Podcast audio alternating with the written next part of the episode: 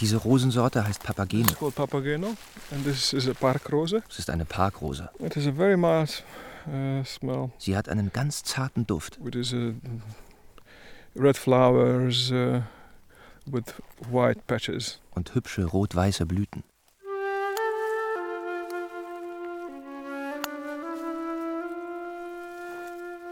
Dornige Gewächse. Begegnungen mit Schriftstellern aus Serbien. Feature von Jenja von Mannstein.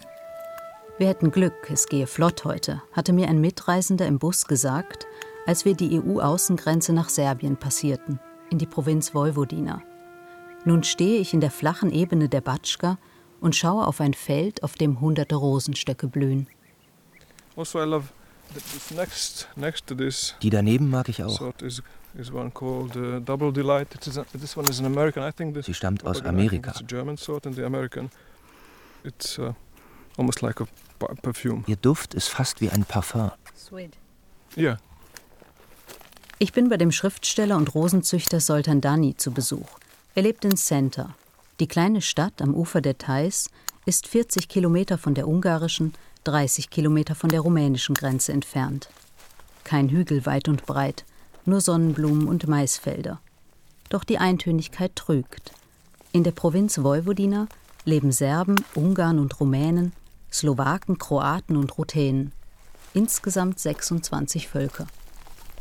I'm checking if they are old enough, because uh, if the if the thorns come off easily, then it, it means they are old enough and will be good for the work. Wenn die Dornen leicht herausbrechen, sind die Triebe alt genug. Dann kann ich sie gebrauchen. Soltan Dani schneidet einzelne Triebe von den Stöcken und dringt dabei immer weiter in der Reihe vor. have to take them quick inside. Wir sollten sie schnell hineinbringen. But first I will cut some. Aber vorher möchte ich dir auch noch welche schneiden. Für morgen früh, wenn du aufwachst. Wenn er den blauen Arbeitsanzug trägt, widmet er sich ganz den Rosen. Über den Krieg will er mit mir nicht reden. Das lässt er mich sofort spüren. Uh, Jeder Schritt hängt von dem anderen uh, ab. based on the earlier one. And if somebody makes a mistake, then Macht man nur einen Fehler, at, at some stage, then this mistake will have an effect for every wirkt sich das gleich auf den gesamten weiteren Verlauf aus. process which follows it. Because these are living, living uh. Rosen sind Lebewesen. Wir fügen den Wildrosen Schnitte und. Wunden zu. Da muss man sehr made, aufpassen. Jeder. Fehler macht sie schwächer. Uh.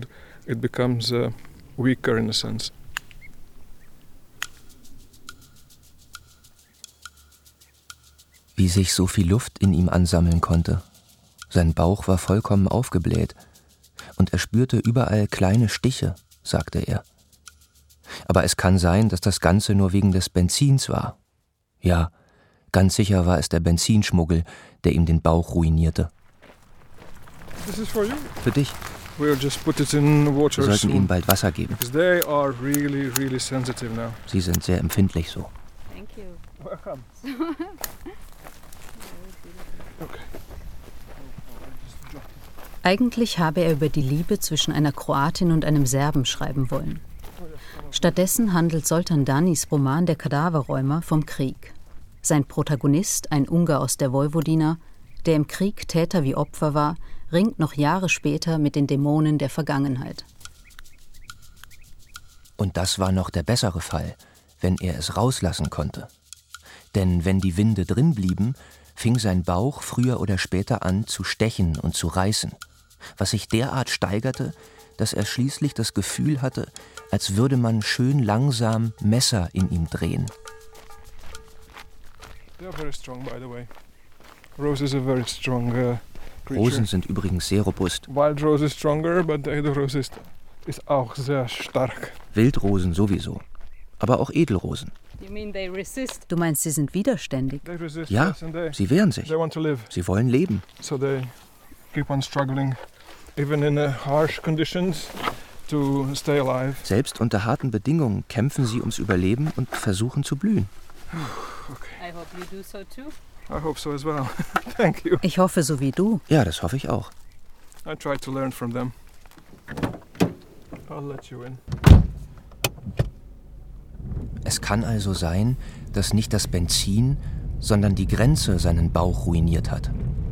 Es sollen sich also alle zur schwarzen Hölle scheren, die sich Grenzen ausgedacht haben, sagte er. Dann starrte er vor sich hin und hielt eine kurze Pause, um schließlich fortzufahren, dass er ja eigentlich auch gut und gerne ins Gras hätte beißen können. Ein Wunder, dass er es überhaupt lebend daraus geschafft hat und nur seine Gedärme dabei draufgegangen sind.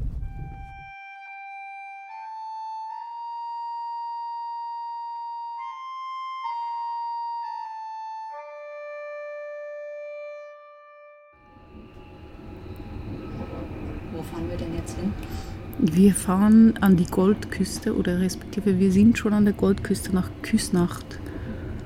Genau, eine sehr reiche Gemeinde.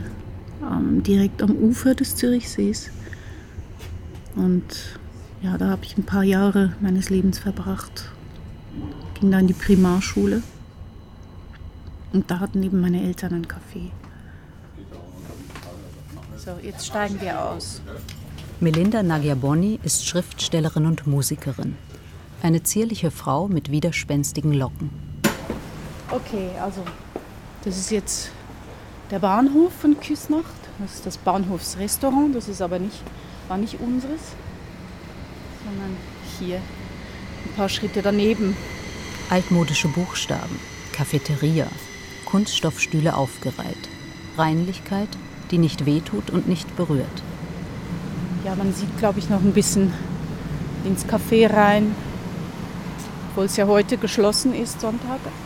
Man habe damals darüber gesprochen, dass eine ausländische Familie ein Café in guter Lage übernimmt. Aber es sei egal gewesen, ob man aus Jugoslawien oder aus Italien kam. Da sieht man nicht rein, oder? Nee, aber hier wollen Sie mal einen Blick reinwerfen? Ja. Ja, das sieht schon ziemlich anders aus.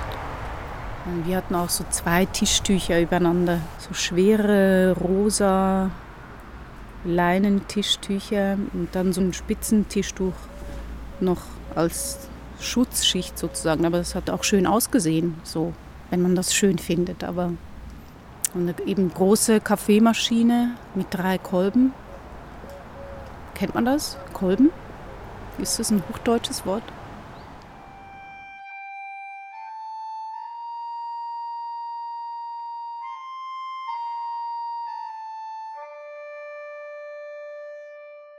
Vor einem Jahr hat die Belagerung von Sarajevo begonnen, sagte gestern die Stimme im Fernsehen, am 5. April 1992.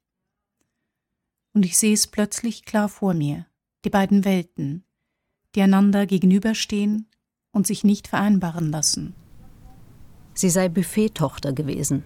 Ein schrecklicher Ausdruck findet sie. Dreimal die Woche, von 7 Uhr morgens bis 2 Uhr nachmittags. Danach ging sie an die Uni.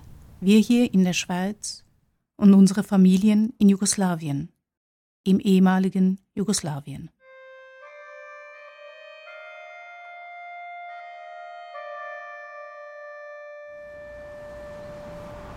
Es sind halt so gut bürgerliche Menschen, die hergekommen sind, auch teilweise sehr reiche Leute und die immer so äh, auch halt so Spezialwünsche hatten. Und ich meine, wir hatten so viele verschiedene Cafés, oder? Also es war so, so mit ganz wenig Kaffee und mittelfiel Kaffee und, und dunkler Kaffee mit viel Milch und wenig Milch und oder ohne Koffein und halt all diese Spezialwünsche, die, die haben mich total genervt zwischendurch. Aber es gab natürlich auch sehr nette Menschen, an denen habe ich mich dann auch gehalten, oder? Also es ist, ja, es war schon sehr anstrengend. Jetzt regnet's. In ihrem Roman Tauben fliegen auf, für den sie 2010 den deutschen und den Schweizer Buchpreis erhielt, erzählt sie von einer jugoslawischen Gastarbeiterfamilie in der Schweiz, die sich gesellschaftliche Anerkennung hart erarbeiten muss und den Zerfall Jugoslawiens aus der quälenden Distanz verfolgt. Eine Geschichte nah an der eigenen. Ihre Eltern emigrierten 1969 in die Schweiz. Die Mutter hatte jahrelang geputzt, Supermarktregale aufgefüllt, an der Kasse gesessen, der Vater im Schlachthof gearbeitet. Als die Familie Anfang der 90er Jahre das Café am Bahnhof von Küsnacht übernahm, war das ein Aufstieg. Das war halt auch während den 90er Jahren. Und da ist ja eben der Krieg ausgebrochen in Jugoslawien, obwohl ich meine, Krieg ist ausgebrochen. Das ist ja auch so ein Ausdruck, den man eigentlich unbedingt vermeiden müsste. Er ist ja nicht einfach so ausgebrochen oder der Krieg wurde ja auch geschürt. Gut, aber es waren die 90er Jahre und da hatten wir halt auch immer wieder diese ganze politische Diskussion hier im Café, oder? Und wir haben ja hier gearbeitet als Ungarn, die aus Serbien kommen, eben aus der Vojvodina. Und wir hatten halt auch Kellnerinnen und eine Küchenhilfe, die war eben aus Kroatien, eine Frau aus Slowenien, aus, von allen sogenannten Teilstaaten. Und manchmal gab das ja auch Spannungen untereinander. Und das, das ist ja auch irre, also dass man zusammenarbeitet und dann plötzlich wird das zum Thema oder wer kommt woher. Also bist du jetzt Serbin oder bist du aus Bosnien, bist du aus Kroatien, bist du, woher bist du? Und das war ja vorher gar kein Thema. Also das hat sich sozusagen gespiegelt in unserem Café, dieser ganze Konflikt. Ich meine, ich glaube, damals habe ich das weitgehend versucht zu ignorieren, aber später, als ich dann das Buch geschrieben habe, habe ich halt gemerkt, wie stark auch eben dieses politische Geschehen hineinwirkt bis in die kleinsten Bemerkungen. Hörst du, wie sie rufen? Fragt mich Dragana, und ihre Augen irren umher wie kleine verlorene Kugeln. Unsere Familien rufen uns. Und was tun wir? Dragana und ich, zwei Tiere, die sich in die Augen schauen wir die Todfeinde sein müssten, weil Dragana bosnische Serbin ist oder serbische Bosnierin und ich zur ungarischen Minderheit gehöre. Der Irrsinn, der sich weiter dreht, in meinem Kopf, in allen Köpfen. Melinda verschränkt die Arme, ist sichtlich angespannt bei dem Blick auf die braven Häuser und die leeren Straßen. Ja, dieses beschauliche Dorfleben, wo man denkt, ja, es kann eigentlich gar nichts passieren auf dieser Welt. Es ist alles gesichert. Alle haben ihre Wohnung, ihre zwei, drei Autos, dreimal, viermal in die Ferien fahren pro Jahr. Außer uns natürlich und ein paar anderen. Aber es ist, ja, es ist diese Beschaulichkeit, die einen auch wirklich aufs Gemüt schlägt, weil hier darf es ja auch keine Probleme geben. Es ist alles so perfekt. Es kann ja gar keine bessere Welt geben. Und in dieser besseren Welt, wenn man Sorgen hat, dann, dann hat man ja das Gefühl, dass man selber was falsch macht. Oder?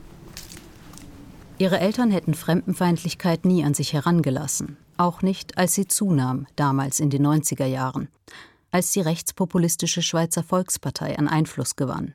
Man begann über Jugos zu sprechen, Scheiß-Jugos, weil sie infolge des Kriegs als Flüchtlinge und nicht als Arbeiter kamen. Niemand von uns hat erwartet, dass das Telefon früh morgens klingelt. Es ist halb sechs. Vater ist bereits weg, als es zweimal klingelt und danach wieder still ist. Ist ruhig, oder? Beschaulich. Du bist es, sagt Mutter in unserer Sprache und hält den Hörer mit beiden Händen. Und schon bald sagt sie, dass es ihr leid tue. Hier ist der Friedhof. Da, wo meine Eltern nicht begraben sein wollen.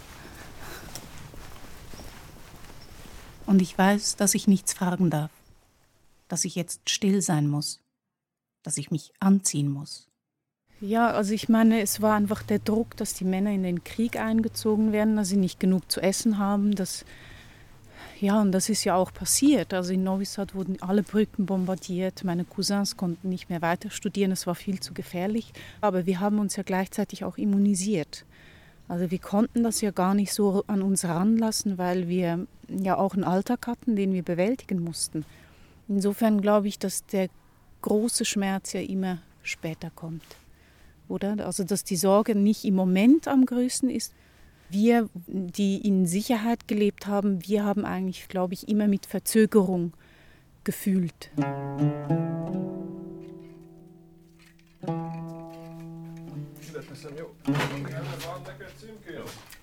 Van középtájon, vagy a vége felé, erre én felém. Center ist einer der wenigen Orte in Serbien, in dem mehrheitlich Ungarn leben. So wie Soltan und sein Vater.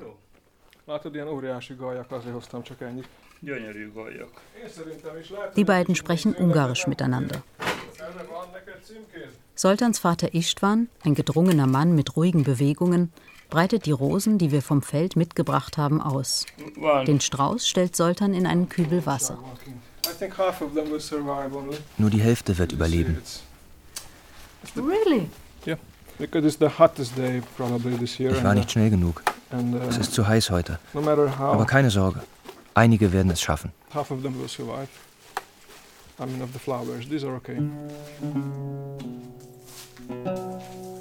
Die nur mit dem Nötigsten ausgestattete Werkstatt lässt vermuten, dass das Geschäft mit den Rosen nicht gerade blüht. Ob das zu der Zeit, als es noch ein Jugoslawien gab, anders war, frage ich Soltan. And the conditions were different under Tito? Yeah, because we sold roses uh, to Croatia and uh, Slovenia Ja, at the time. which früher haben wir die Rosen nach. Kroatien oder Slowenien verkauft. Damals gehörte das ja alles zusammen. Für das Rosengeschäft war es die our, beste uh, Zeit. Rose. We didn't really have problems uh, with the with the money. Wir hatten keine finanziellen Probleme. Unsere Geschäftspartner waren zuverlässige große Unternehmen, zum Beispiel aus Istrien. Es war entspannter und viel sicherer. So it was much much easier, much more relaxed, and much more safe.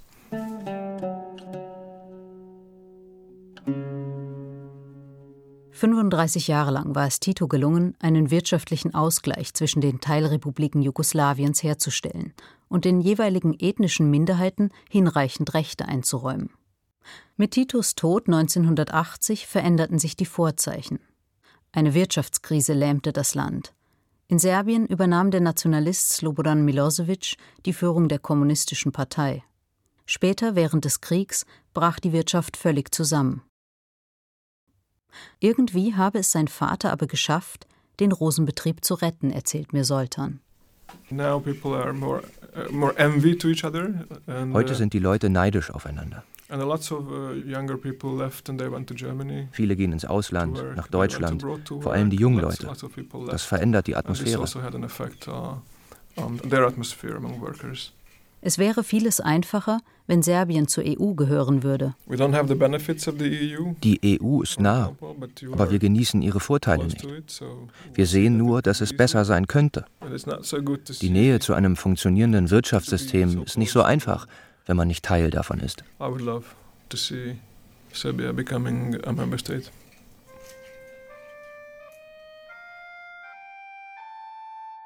Ein guter Pfarrer ist einer, der die richtigen Worte findet und dann schweigt.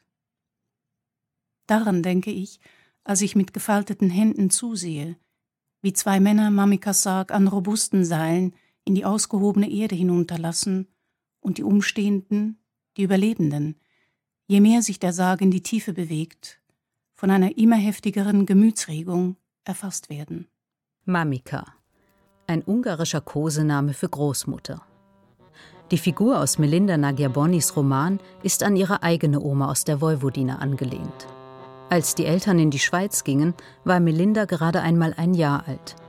Ihre Eltern durften sie nicht mitnehmen, da die Schweizer Behörden den Gastarbeitern erst drei Jahre nach ihrer Ankunft erlaubten, die Kinder nachzuholen. Sie kam damals zu ihrer Großmutter nach Center. Ich glaube, es gibt Erinnerungen, die ich an meine Oma habe. Also die Erinnerungen an ihren Garten. Das sind sehr frühe Erinnerungen an ihre Haut, wie sie Brot schneidet. Und natürlich gibt es eine sehr alte Erinnerung, die mit meiner Ankunft hier in der Schweiz zu tun hat. An einem Ort, wo ich gelebt habe, also ohne meine Eltern, weil meine Eltern haben gearbeitet und sie haben mich zu einer Familie gebracht, also zu einer Familie, das war ein altes Ehepaar. Da habe ich so in einer Dachkammer gelebt und das war eigentlich eine, eine sehr traumatische Zeit, weil ich da einfach allein war, vollkommen allein und auch mit diesen Menschen ja nicht sprechen konnte, weil ich nur Ungarisch gesprochen habe und dieses alte Ehepaar hat nur Deutsch gesprochen. Also es war eigentlich für mich so eine sprachlose Zeit und auch eine Zeit, wo ich glaube ich auch hätte verstummen können. Das Leben in der Schweiz bestand für ihre Eltern vor allem aus Arbeit. Aber jeden Sommer beluden sie das Auto und die Familie machte sich auf den langen Weg in die Vojvodina, um dort für zwei Wochen die zurückgelassene Verwandtschaft zu besuchen.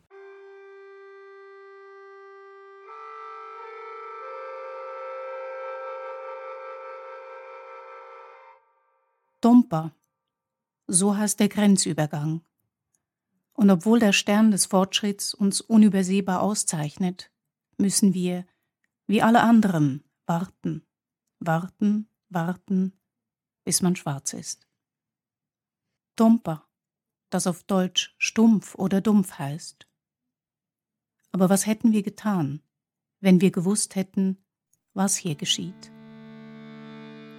1989 sollte die Familie zum letzten Mal nach Jugoslawien fahren. Es ist das Jahr, in dem Melindas Oma starb und der Krieg kurz bevorstand. Also daran kann ich mich wirklich präzise eigentlich erinnern, an diese, an diese ganz merkwürdigen Gefühle von Unstimmigkeit, also von irgendwas ist da, was ich mir nicht erklären kann. Sicher werde ich später wenn ich mich an 1989 erinnere, an den Mauerfall denken, an meine Verwunderung, dass Studenten in ihrer Euphorie, ihrem Hunger nach Berlin reisen, um den Fall der Mauer mitzuerleben, um zu jubeln, dass sie jetzt bei einem historischen Moment dabei sein können. Sicher werde ich an vieles denken, das 1989 geschah. Aber in meiner Geschichte wird in diesem Jahr Momika gestorben sein. Ich werde für mehr als ein Jahrzehnt das letzte Mal in meiner Heimat gewesen sein. Und meinen Vater werde ich so gesehen haben wie noch nie zuvor.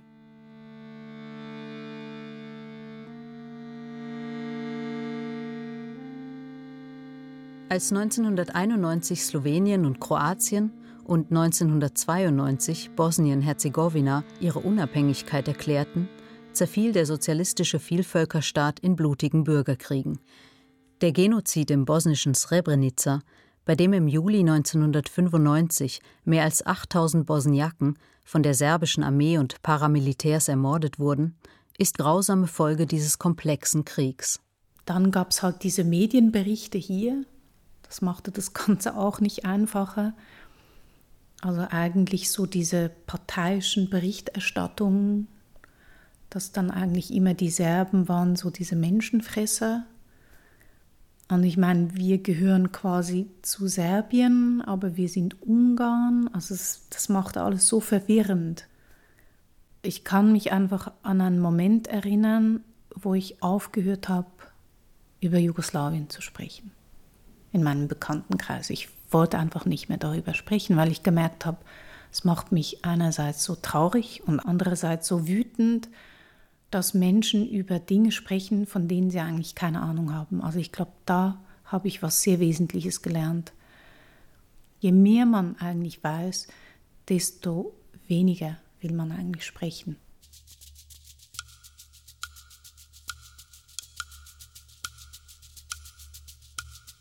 Damit brach die alte Frage wieder in ihm auf, wer er denn in Wirklichkeit war und was zum Henker er mit diesem Ganzen zu tun hatte. Dann dachte er, dass das nicht so eine komplizierte Sache ist. Man muss damit nicht so viel herumeiern, denn er ist kein anderer als der, der im Stau stecken geblieben ist und dann in eine Mineralwasserflasche gepisst hat. Und er ist kein anderer als der, der Benzin über die jugoslawisch-ungarische Grenze verschoben und auf dem Markt von Novi Sad verkauft hat. Und er ist kein anderer als der, der nach dem Krieg auf einer kroatischen Tankstelle ins Herz getroffen worden ist. But you asked me a very important question yesterday. You asked me, do I love people? And I found it very difficult to answer. I had to think about it. Er ist auch der, der sich, wenn der Wind von Süden weht, die rauschenden Bäume anhört.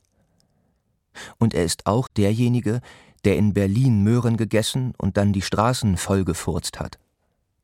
Und er ist auch der, der keine Schabe zerdrücken kann, aber dem bosnischen Serbenführer die Zehennägel schneidet, wenn es denn sein muss. Und er ist auch der, dem immer und immer wieder die Tränen in die Augen steigen. Er weiß nicht wieso. During the night I realized that my difficulties In answering your question, where basically the answer Du hast mich gestern gefragt, ob ich Menschen mag. Ich habe gezögert. Aber heute Nacht ist mir aufgefallen, this, wenn es mir schwerfällt, darauf zu antworten, bedeutet das eigentlich, dass ich mir Gedanken über sie mache.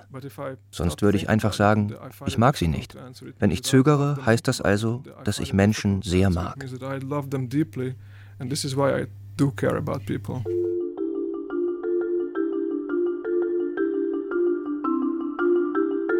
Wir haben die Rosen, die Soltan mir geschenkt hatte, in meiner Pension vorbeigebracht.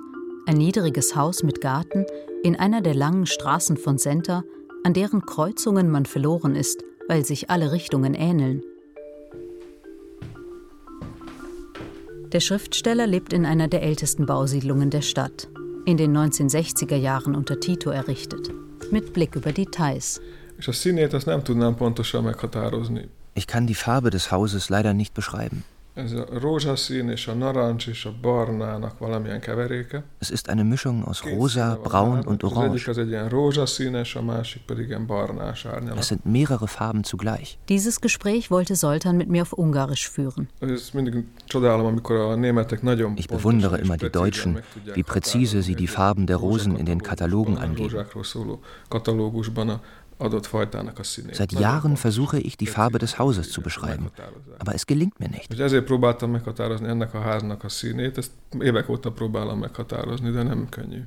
Ich weiß nicht, warum es mich erstaunte, dass er in einem mehrstöckigen Wohnhaus lebt. Das Gute an einer Wohnung ist, dass ich jederzeit gehen kann. Um ein Haus muss man sich kümmern. Es ist wie ein Lebewesen, wie eine Pflanze. Vielleicht hat das der Krieg mit mir gemacht. Ich muss wissen, dass ich jederzeit fliehen kann.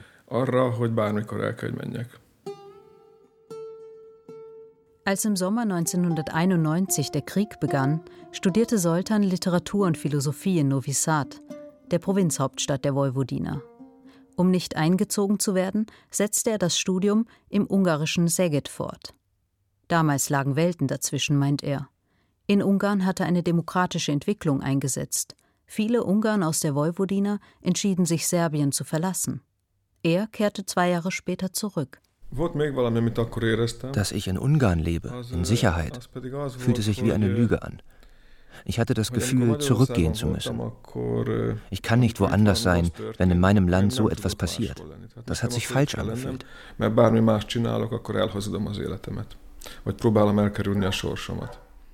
Er meldete sich freiwillig bei der Armee, wurde aber nicht mehr genommen.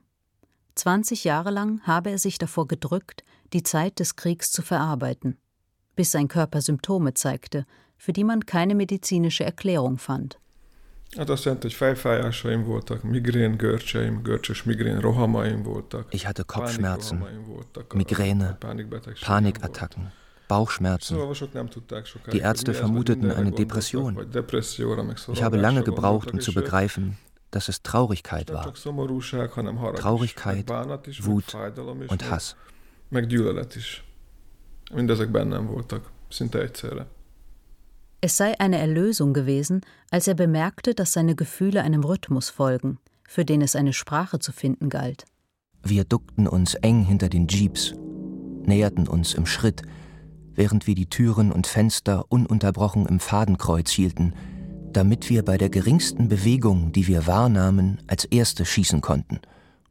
Aber meistens nahmen wir keinerlei Bewegung wahr. Die Tiger, die vor uns hier entlang kamen, hatten schon fast alles erledigt, was nur ging, so dass für uns nichts anderes mehr übrig blieb, als aufzuräumen. Der Protagonist in Soltan Danis Roman Der Kadaverräumer versucht verzweifelt, den Krieg zu verarbeiten. Die Propaganda, die Überfälle auf feindliche Höfe, bei denen gemordet und vergewaltigt wurde. Zu Kriegsende schmuggelt er Benzin von Ungarn nach Serbien. Es profitiert, wer den Krieg zu nutzen weiß. So geht die staatliche Benzingesellschaft aus dem Schmuggelgeschäft hervor, das die Armee im Krieg mit Treibstoff versorgt hatte. Bewährte Kämpfer hingegen werden zu Kadaverräumern delegiert. Ihre Aufgabe ist es, tote Tiere von den serbischen Straßen zu räumen. Der Koordinator hat von vier, fünf Füchsen gesprochen. Aber Sie sehen sofort, dass die Meldung schon wieder ungenau war. Dieser Kadaverhaufen ist ziemlich hoch.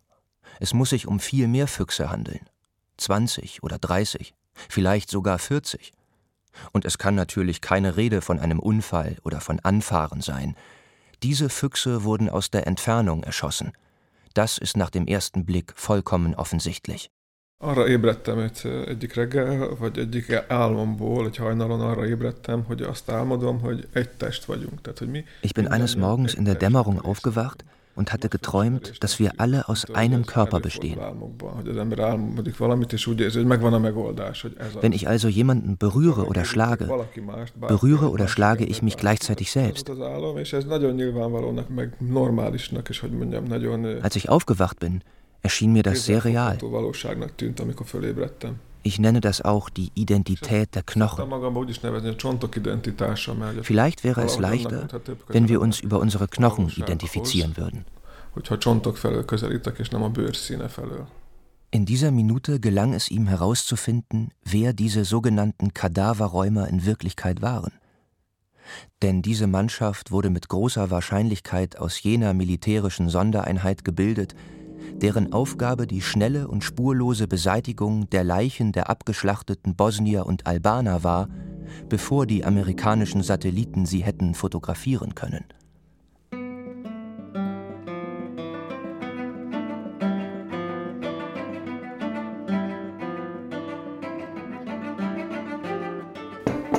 Let me take out this. Before I met Melinda, Bevor ich Melinda kennengelernt habe, hatte ich keinen Kontakt zu Ungarn aus der Vojvodina. Der Romancier Sreten Ugricic lernte 2011 Melinda Nagyaboni auf der Leipziger Buchmesse kennen. Die beiden sind ein Paar. Ich bin ihr dankbar, dass sie mir Center gezeigt hat. Es hat mich sehr berührt. Über ihre Vergangenheit, ihre Literatur hatte ich die Möglichkeit, die Welt der Vojvodina Ungarn kennenzulernen. Vojvodinas Hungarians through her. Sreten wurde an der montenegrinischen Küste geboren. Er lebte im dalmatinischen Split, in Pristina, in Belgrad.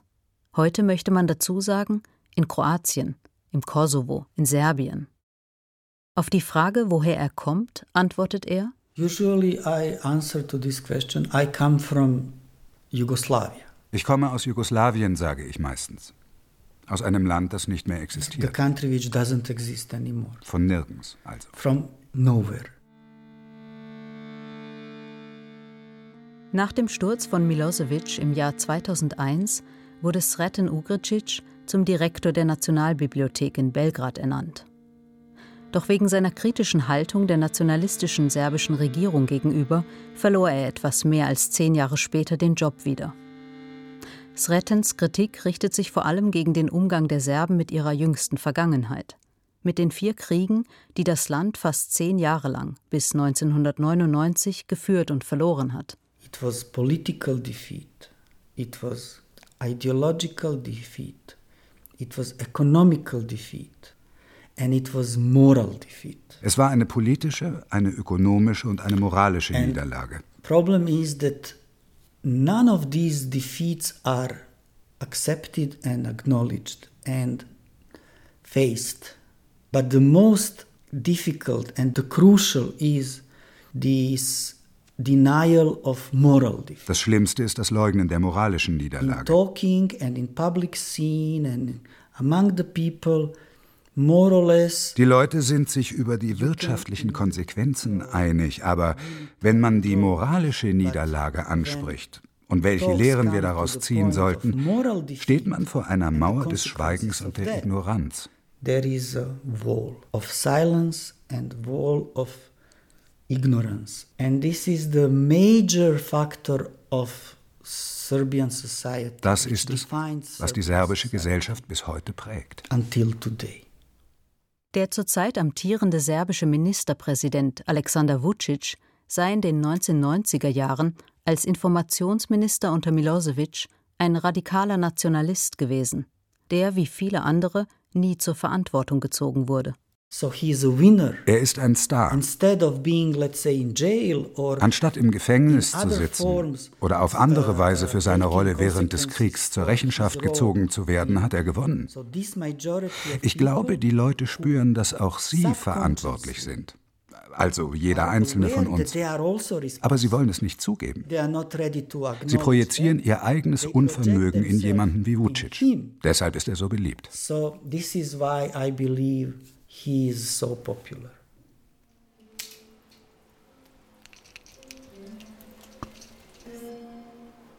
In Center fällt ein gleichmäßiger Regen.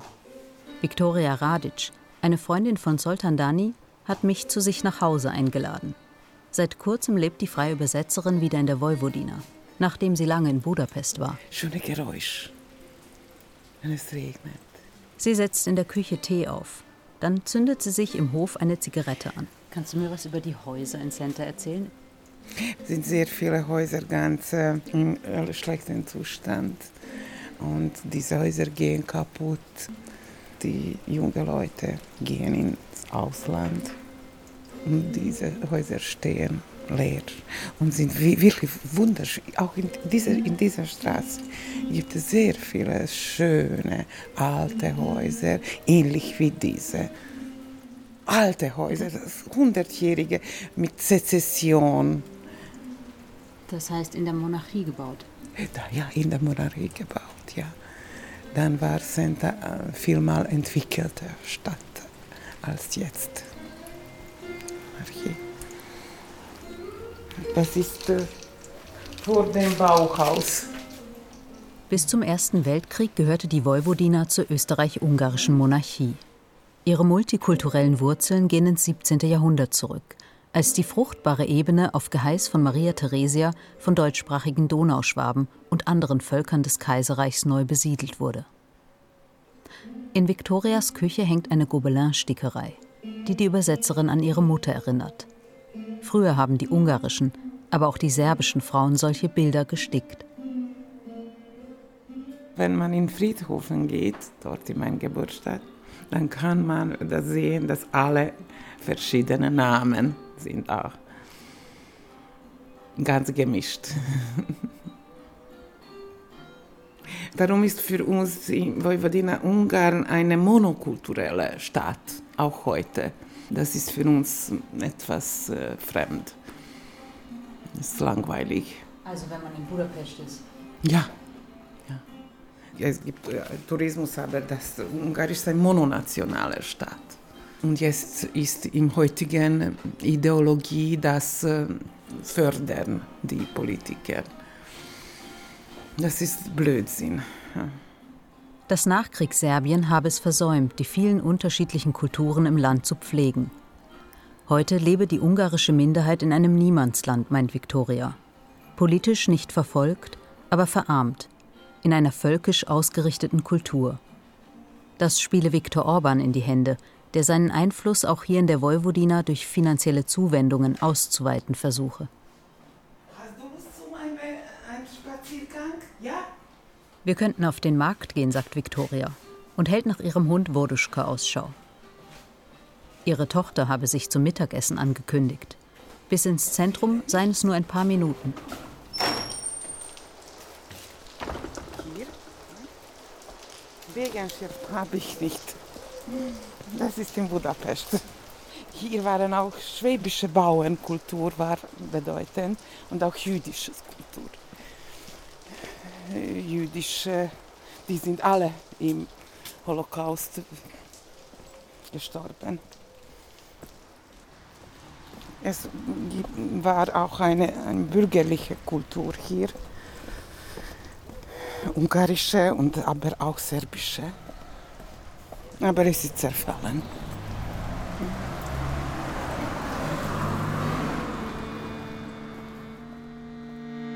Um den Krieg zu verstehen, müsste man viel weiter in der Geschichte des Landes zurückgehen, meint Melinda Nagyaboni.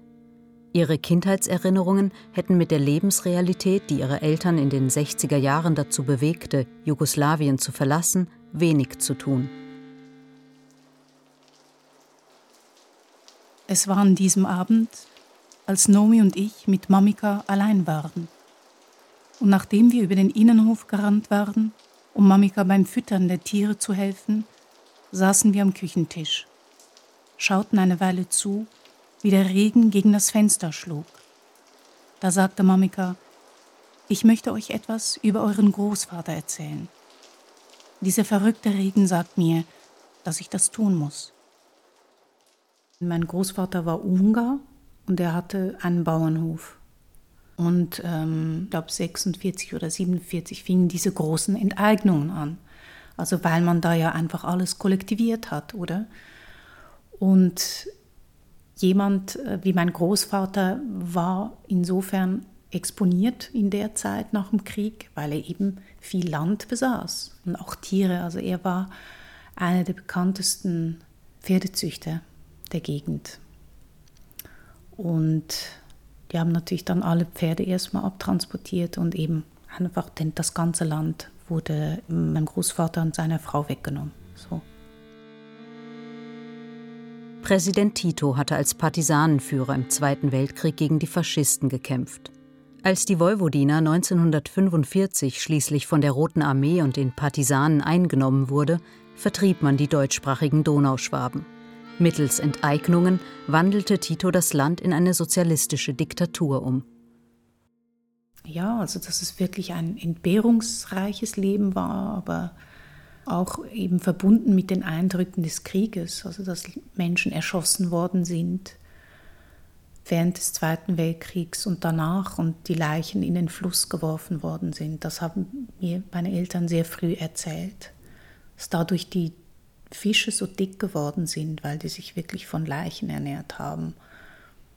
Also es waren auch immer sehr harte Geschichten, also einerseits eben verbunden mit diesen persönlichen Entbehrungen, aber doch auch präsent diese eben politischen Geschichten, wie ich sie jetzt nennen würde dass man eigentlich darin immer verstrickt ist, ob man will oder nicht. Ihr Großvater wurde unter Tito in einem sozialistischen Arbeitslager interniert, weil er sich geweigert hatte, sein Land dem Staat abzutreten. Nach seiner Befreiung, über ein Jahr später, sei er ein gebrochener Mann gewesen. Jede Familie hat ihre Geheimnisse und, und es ist dann natürlich, wenn man nicht mehr da lebt, wo man früher gelebt hat, ungleich schwieriger, eigentlich an diese Geheimnisse heranzukommen, weil wen soll man dann noch fragen? Also hier kann ich ja niemanden fragen, außer meine Eltern und die wollen nicht reden und ja, so bleiben diese Geheimnisse noch geheimnisvoller.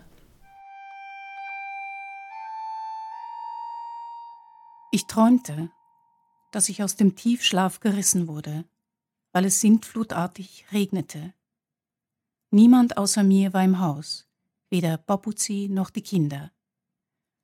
Ich sah, als ich aus dem Fenster schaute, dass unser bestes Pferd am Akazienbaum festgebunden war.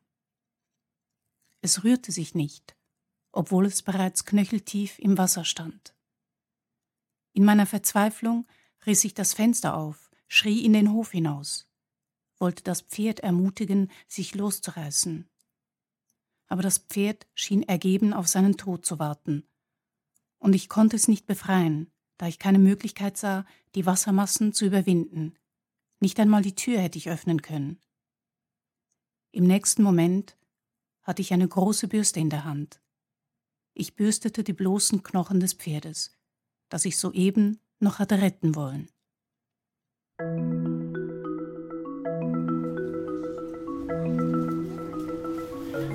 Hier sind immer so frische Gemüse und Obst. wunderschön, finde ich, diese Farben. Auf dem Markt von Center kauft Victoria grüne Bohnen, Schmand und einen Strauß Gladiolen. Das werde ich kaufen. Es ist ein lebendiger Ort, beschattet von alten Bäumen, deren lichte Kronen sich hoch über den Platz spannen.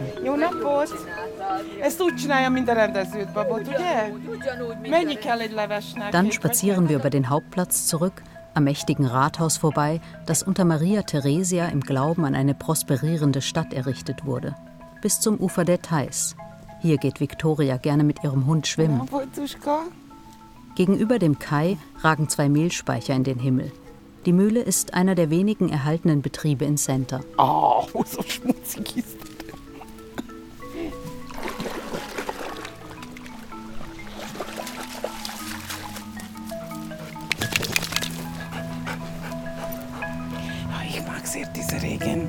Regenwetter.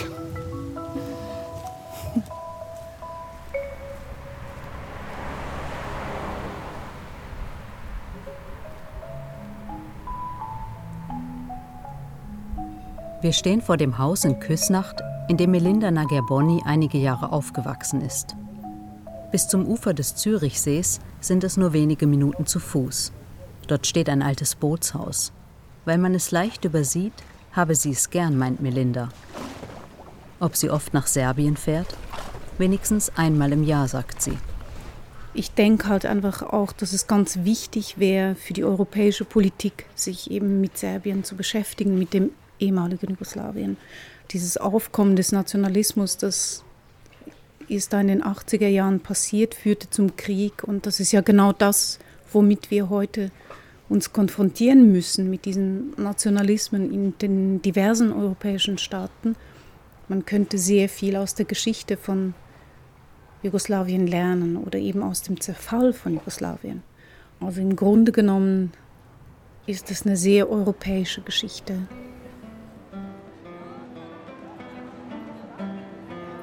Auf dem Rückweg nach Zürich ziehen die Wahlplakate der rechtspopulistischen Volkspartei an uns vorbei. Sie zeigen Äpfel voller Würmer. Wir lassen sie unkommentiert, steigen am Hauptbahnhof in den Bus und fahren in den sogenannten vierten Kreis. Ein lebendiges migrantisches Arbeiterviertel, in dem im Mittelalter, so heißt es, tote Tiere verscharrt wurden. Hier hat Melinda ihr Atelier, ein lichter, hofseitiger Raum im Erdgeschoss. Ich empfinde das Leben als sehr, sehr unsicher, als äh, voller Fragen und insofern ja, ist auch meine, meine Tätigkeit, es ist immer ein Wandern in unsicheren Gegenden. Ja. Es sei die Erfahrung, dass Unvergängliches vergänglich ist. Ein Land, eine Sprache, fügt Sretten hinzu. Seine Muttersprache, das Serbokroatische, wurde in den 90er Jahren offiziell abgeschafft, weil sich Serben und Kroaten auch sprachlich voneinander absetzen wollten. Dabei handelt es sich lediglich um zwei Dialekte derselben Sprache. For me, living there and growing up there, it was very real. very real. In Jugoslawien aufzuwachsen hat sich trotzdem ziemlich real angefühlt. Why we are making this uh, silence Pause. I don't know. Warum schweigen wir jetzt? Ich weiß es nicht. Maybe to recover a little bit. No? Vielleicht no, um okay. etwas durchzuatmen. To, to breathe in between. Um aus der Sprachlosigkeit herauszufinden, bitte ich Sretten, mir auf Serbisch zu erzählen, was er an Melinda mag. Ah, this is very tough for me. Because I'm in love with this woman, so it is very personal question. Eine Sprache, die auch sie nicht versteht. Ona me fascinira svojom senzibilnošću. Ihre Sensibilität fasziniert mich. Ihre Intuition und ihre Gabe für Details. Sie schafft es, Bilder zu erzeugen, die präziser sind als die Wirklichkeit auf den ersten Blick.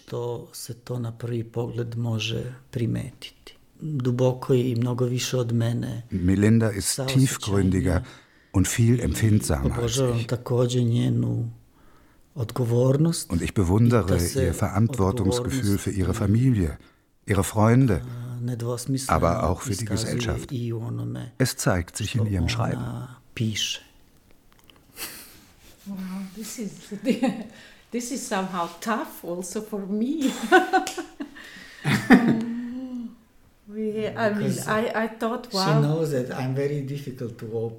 Sie weiß, dass ich mich nicht leicht öffne. Erst recht nicht vor anderen Leuten. Aber okay, ich habe es versucht. Also du hättest es auch ablehnen können. Also das wäre nicht sehr höflich. Wem gegenüber? Keine Ahnung.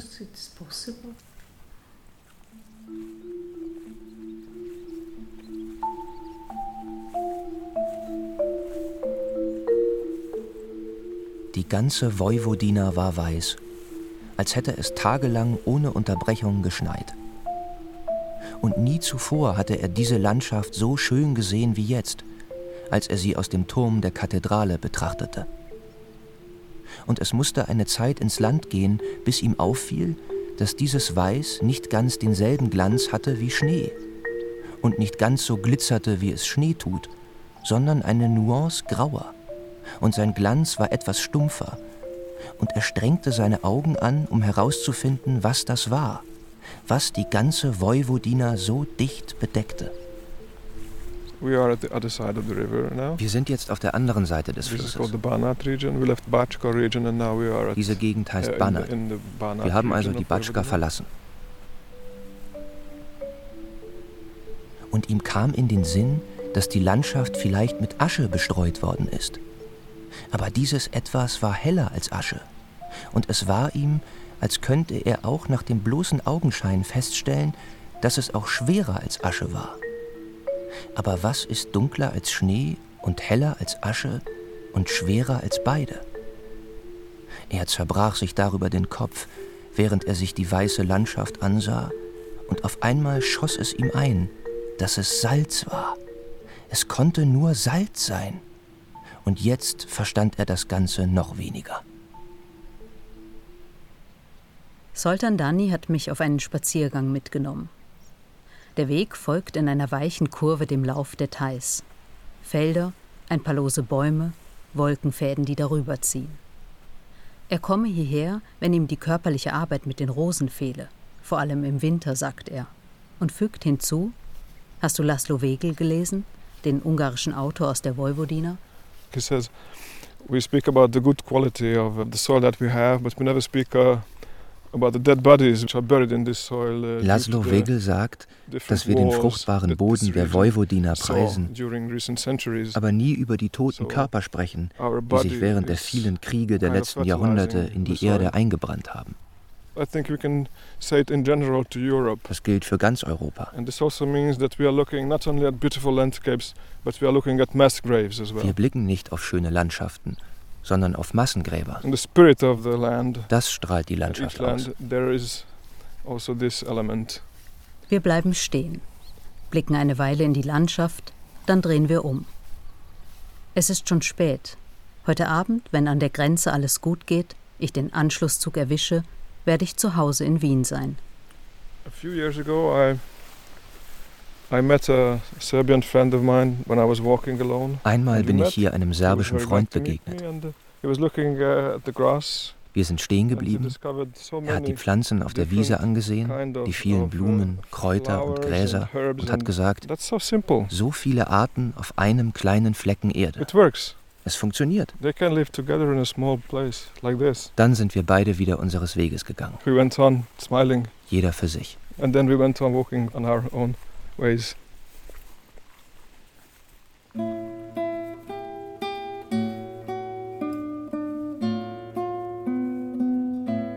Dornige Gewächse. Begegnungen mit Schriftstellern aus Serbien. Feature von Jenja von Mannstein. Es sprachen Melinda Nagyaboni, Heiko Deutschmann, Timo Weißschnur und die Autorin. Ton Kaspar Wollheim und Wenke Decker. Regieassistenz Andrea Andrisewitsch. Regie und Redaktion Gabriela Hermer. Eine Produktion des Rundfunk Berlin-Brandenburg 2019.